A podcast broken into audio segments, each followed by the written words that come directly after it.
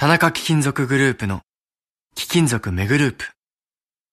今日自動車の部品やスマートフォンの素材として使われている貴金属がいつか金の地金になったりさらに将来指輪やネックレスなどの貴金属ジュエリーになったりする。私たちの仕事は貴金属をいろんな形に変えながら誰かの夢や喜びを未来へと何度でも再生すること。地球を続くにする貴金属。田中貴金属グループ。Podcasting Cubo TBS Radio TBS ラジオ、ポッドキャスティングをお聞きの皆さん、こんにちは。安住紳一郎の日曜天国、アシスタントディレクターの中山一輝です。日天のポッドキャスティング、今日は173回目です。日曜朝10時からの本放送と合わせて、ぜひお楽しみください。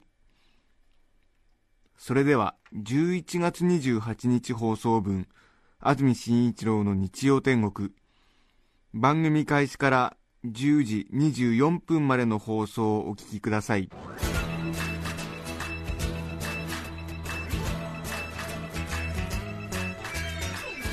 安住紳一郎の日曜天国。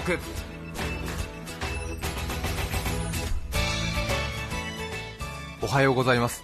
11月28日日曜日朝10時になりました。TBS アナウンサー安住紳一郎です。おはようございます。中澤由美子です。皆さんはどんな日曜日の朝をお迎えでしょうか？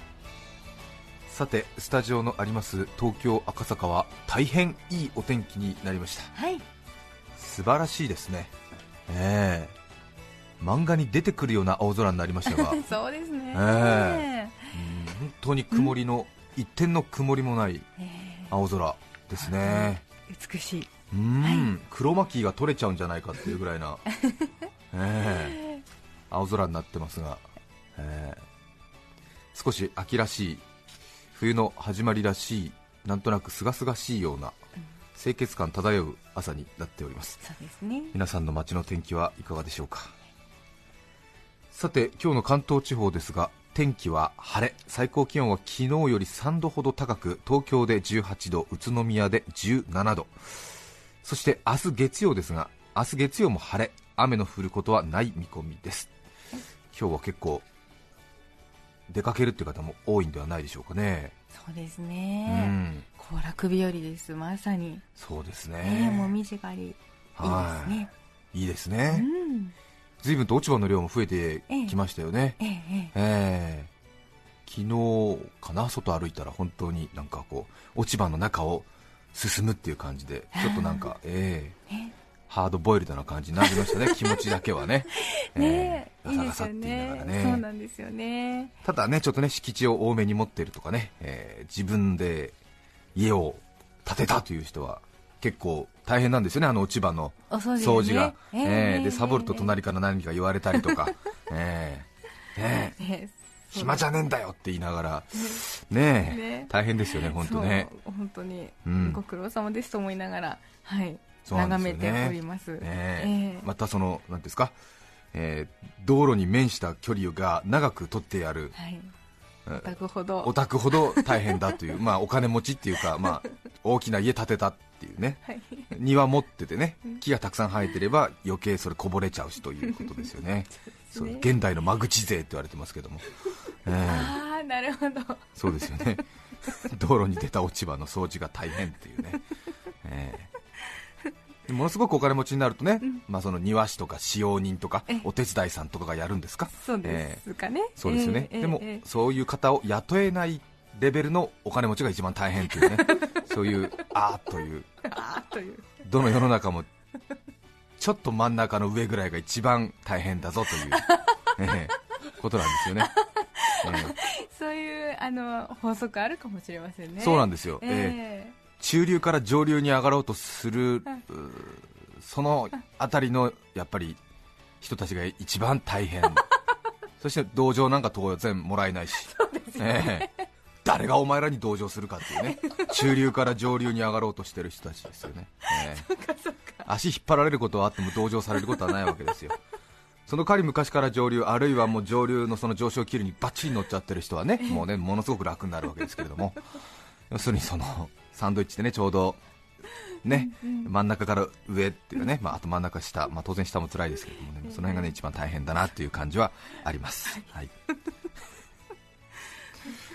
うん、そういう感じありますよありますね、ええ。そうだ、ええ。そうなんですよね。はまあそのまあ他にもいろいろ例え話はあるんですけれども、えちょっと性格を疑われるのでえしません。いやでも本当いろんなことについても分析が済んでるんですね。え分析済んでますよ。え。すごいですね、はい。ええしかもいっぱいエピソードも取り揃えて、えいえいえ。いえ、なんかこうあるじゃないですか、いろいろな分野分野において、ええ。一番損をするタイプのカテゴリーはどこなのかなっていうことをね 考えるじゃないですか。え そうですかね。えあ？あまあ考えるか。あそうですよ、うん私は中学生の頃からうん。どっから通学するのが一番不利益を被ってるカテゴリーの生徒なのかとか考えてますよ。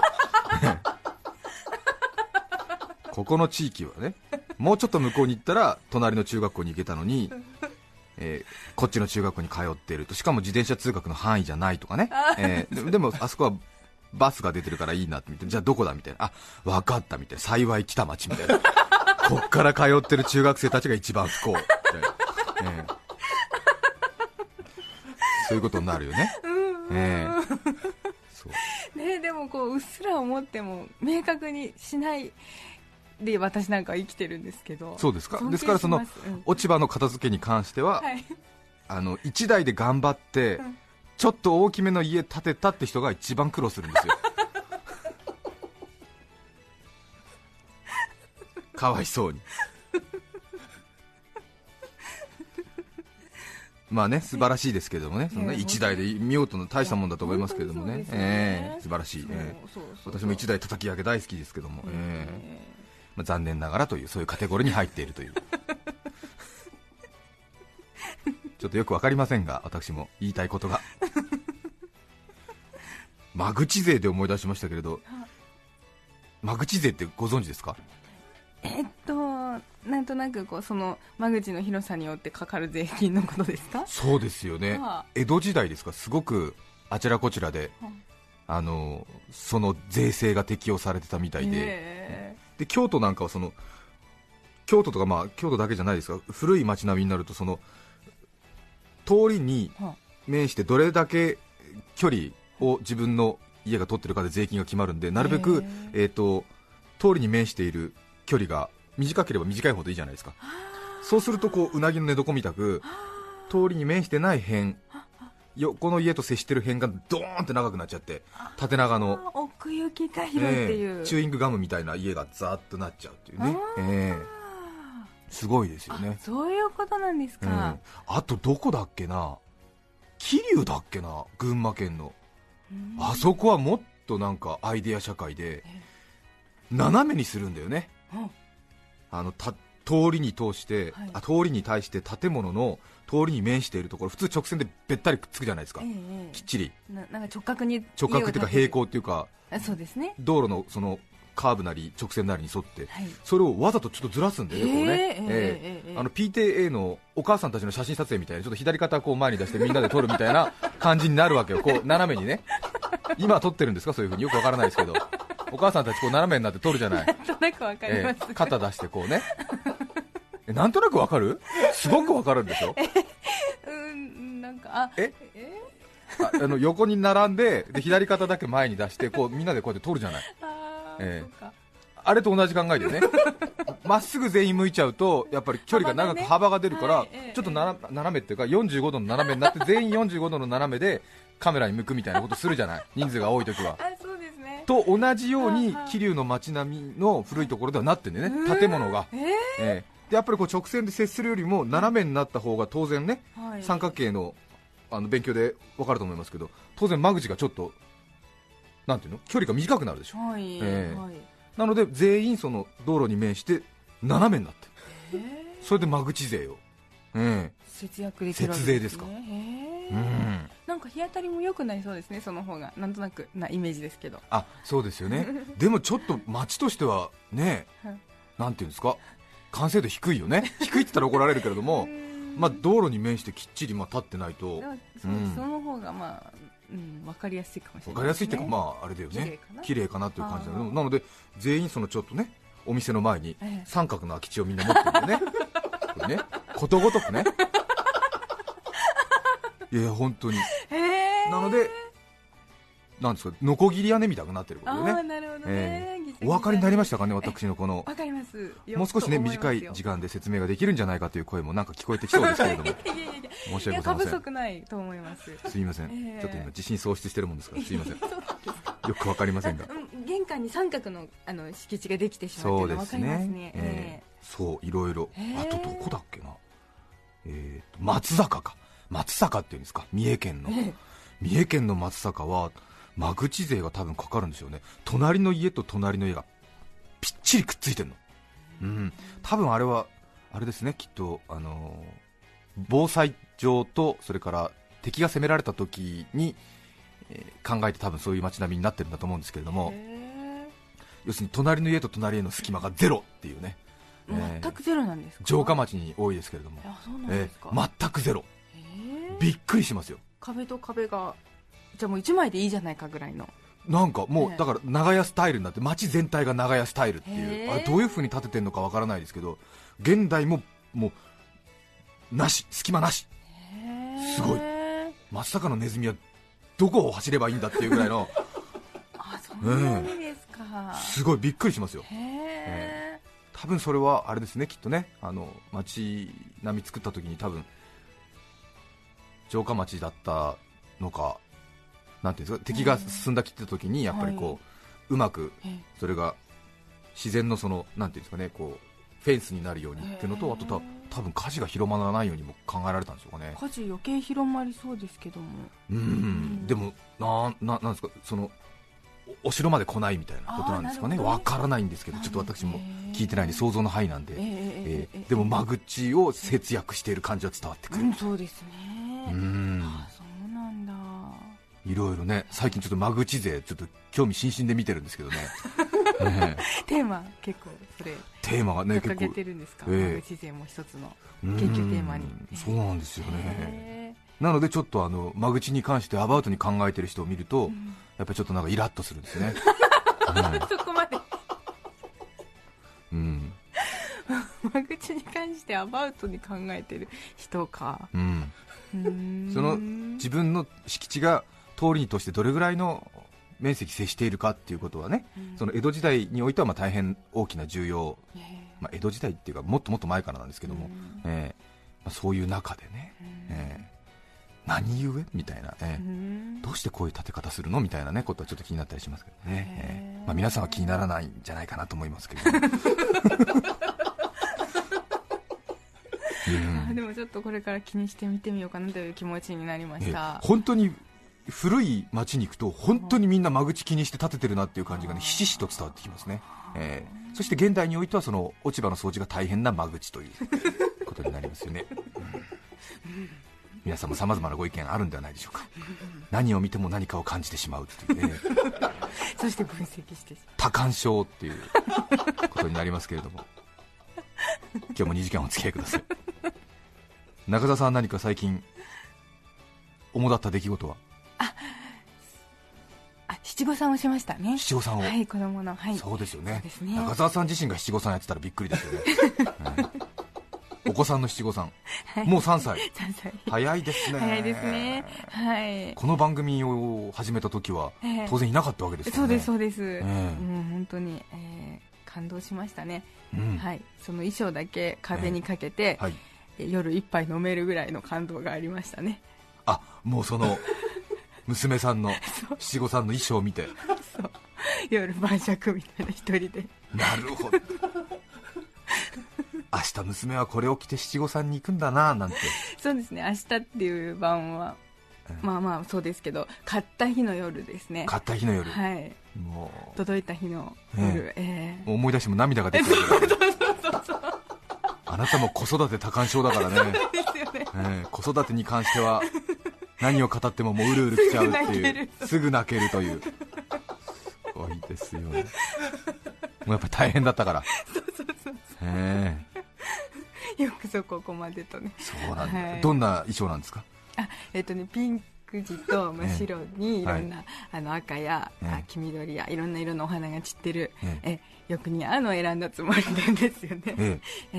え着物ですか？えそうそうそうそうええはあそれ実際にはい。娘さん着ていかがでしたか、えあの可愛かったですね、ええ。すごく。で髪の毛もアップにして、あのええ。ゆ結い上げるあ。のが一応夢だったんですけど、そういうのはみんなもう取り外してしまったのでえ。あの本当にただのおかっぱでええ。髪の毛ザバザバザバザバして、ええ。あの走り回ってるっていう感じで、まあ、全部夢が叶った感じではないんですけど、まあ、それでもね、はい、よかったです、そうですか。はい、そして神社に行って神社に行って。七五三の飴千歳飴 そうですね。いただいいたてだいて、ええはい、赤坂三王比叡神社。あ比叡神社に行ったんですにか行ってきました、ええはい。比叡神社朝9時からやってますよ。そうなんですってね、安住さんがおっしゃってました、はい。でも着付けとか間に合わないんで、ええ。自分が実際やってみたら、はい。そんな時間に行った人は一体どういう早起きをしたんだろうと、そうですよ身ねに染みて思いました。そうですか、はい。ええ七五三ってごめんなさい。どういうことやるんですか？私ちょっと記憶ないんですが。あそうですよね、あのーまあ、清掃して神社やお寺に行って、はい。あのー健やかな成長はい。を神様にえお祈りするということですね。あはあ。でお金に余裕のある人はじゃあ、え奥に進んで直接祝詞をあげてもらったりするえわけですか？そうですね、まあ、皆さええん大体するんじゃないかと思いますけども、ですか。結構高くて、へえええ1万円からとか、比叡神社なんかは。ああそうですか、えへええまあ、5000円からとかいろんな神社によってあると思うんですけど、はい。たくさんお土産がその代わりもらえます、ああそうですか。はい。ええお札とか、えなんか比叡神社シールとか、ええあのまあ、千歳飴それからはい。比叡神社オリジナルリカちゃんの巫女さんのお人形。えお人形、はい。へえ比叡神社特製。そへえ、う、はい、男の子の場合はチョロ Q になったりチョロ Q に、はい。あとびっくりしたのが TBS のボールペンも入ってます。比叡神社で。そう。ああご近所だからかな。そうですね。近所だからですかね、ね。へえあそう。ですか。TBS もすごく幅広くこう営業してるんだなって思いました。すごいね。CM 料金かなんか書いてました？ではなくて そんなに具体的な営業ではない感じのえ う。んあそうですか、えええええねえ、はい。そうですよね。あれ祝詞をあげると結構具体的に自分の名前とか言われて恥ずかしかったりしますそうねなんですよね。そうですよね。そうですよね、ええ。そう、まあ、渋さんだとただ晴れ晴れしてるんですけど、はい。自分が厄払いで行った時は年齢とはい。はい名前と、えあと自分の望みみたいなのもはい。言われちゃうので、ええ。恥ずかしいですよね。そうですよね、はい。私も10年ぐらい前ですか比叡神社にええ。ちょっと同僚とそのちょっとまあ女性関係であんまりいいことがなかったということで、2人してちょっとなんか厄払いっていうか、ちょっと、まああのね、ちょっと神社の力を借りようぜなんて言って行ったんですよ、まあ、5000円、ね、出してね、そそうするとそのあの奥の方の廊下に進んでくださいなんて言われて行くんですよね、そうするとあのアンケートみたいな、アンケートではないですよね、その神様えーのご報告書みたいなのがあって、でね、丸は3つお願いしますなんて言われて、えーで家内安全、恋愛上手とか縁結びとかでこう丸つけて、でまあ、住所とか名前とかね、えーまあ、具体的に書いた方が神様もね、どこの誰か分かんないからあれですから。えー年齢と、年齢と書いてそして、えー、と具体的に何かお願い事がある方は書いてくださいなんて言われて、えーそれでまあ後から知ったんですけど、まあ、そこはねいろいろねそのあの家を建てるとかはい。あるいは何かこう新しく仕事を始めるって言った人たちがなんかね具体的に書いたりして、ええで会社の皆さんたちと一緒に祈祷するみたいなところだったんですけどね。ちょっと私結構ねあのそういうところまめなところがありますので 具体的にねものすごく書いちゃったんですよ。あーって言って。もうそのびっくりするぐらいびっちりねガーって書いたの。ねねそう。この間こういうことがあったんでこういうことがもう二度とないようにお願いしたいみたいな、ええ、そしたらご祈祷始まったら結構あそこそのまま読まれるんですよね、びっくりしちゃって、ねえ。えかしこみかしこみ。かしこみかしこみものら東京都杉並区上荻に住まいたるところの安住紳一郎31歳がダメな女に騙されてお金を取られないこと並びに性格の安定し情緒の安定するところの女性との縁あることを望みたまなんて言われて。本当。ずっとあの見事なその神主さんの名調子で。もうド恥をかきましたけどね。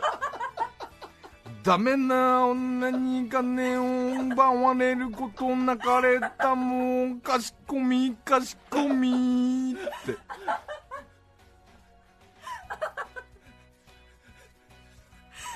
もう嫌になっちゃったけどね。あまりあそこ具体的に書かない方がいいですよね。ええ。って言われますよ。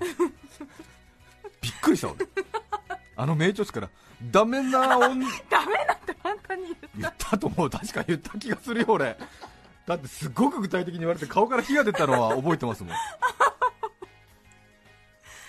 うん、でちょっとちゃんと語尾とかがやっぱりね神主言葉になるんでね、ええ。情緒の安定したるところの女性に巡り合うことを望みたまくた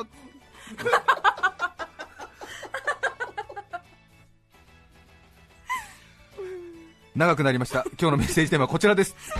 私のダメなところ。埼玉市のトキさん男性の方からいただきました。ありがとうございます。ありがとうございます。私は夫婦喧嘩で妻の機関銃のような喋りに対しいつも言いたいことが言えず敗北し後でああ言えばよかったと歯がゆい思いをしています。かわいそう。そんな日にお風呂で髪を洗う時には妻専用の高級シャンプーとコンディショナーをプッシュ式の容器から34回たっぷり出して使ってやります。でもたっぷり使うと風呂上がりの香りでバレる可能性が高いので仕上げにはいつもの格安リンスで改めて洗い流すのを忘れないダメな私っていう。あらー。ちゃんとリンスも使ってらっしゃるんですね。ごう。ん主人様。いやあれですよ。だから奥さんとうん。口喧嘩して負けて悔しいなって時はお風呂で妻専用の高級シャンプーとコンディショナーをうん。たっぷり出して使ってやる、はい。がたっぷり使うと風呂上がりの香りでバレる可能性があるので仕上げにはいつもの格安リンスで改めて洗い流す。頑張ってますね。そうですね、はい。耐えてればきっといいことがありますよ、はい。豊島区ののんちゃん41歳女性の方。私のダメなところ決定的な味音痴です。実はウスターソースと中濃ソースの区別がつきません いいですね。うん。でもまあね、うん。一タイプで済む一瓶で済むってことですよね。あそうですよね、そうですね、はい。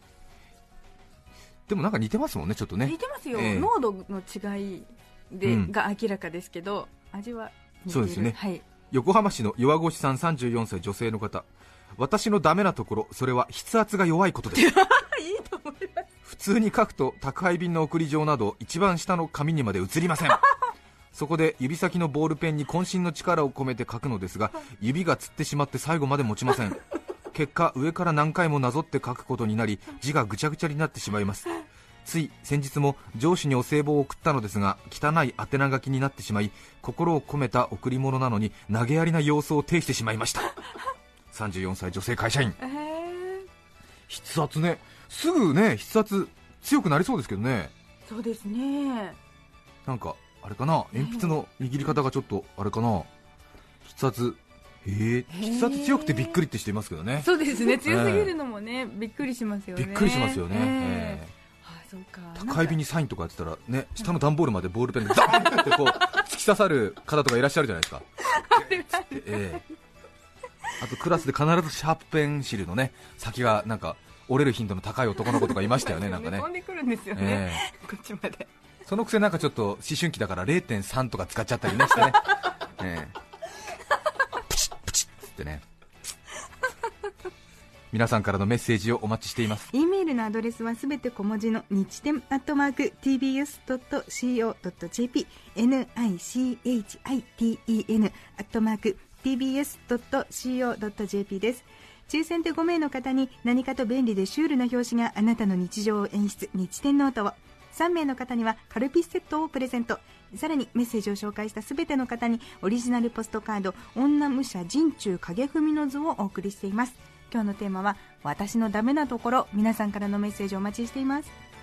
そして番組では曲のリクエストも募集しています。ぜひメッセージにはリクエスト曲も書いて一緒に送ってください。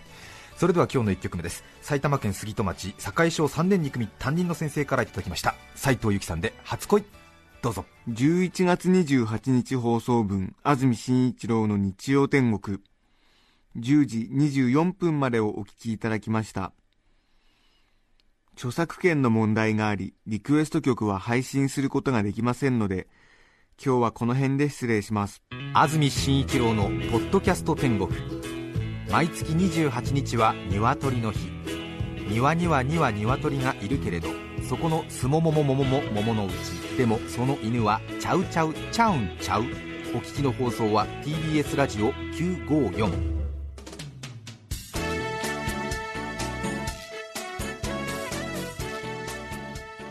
さて来週12月5日の安住紳一郎の日曜天国。メッセージテーマは「冬の寒さと私」ゲストはトップアスリートのメンタルコーチ福島大学教授白石豊さんです。それでは来週も日曜朝10時 TBS ラジオ954でお会いしましょう。さようなら。安住紳一郎の「ポッドキャスト天国」これはあくまで試供品皆まで語れぬポッドキャスト。ぜひ本放送を聞きなされ。TBS ラジオ954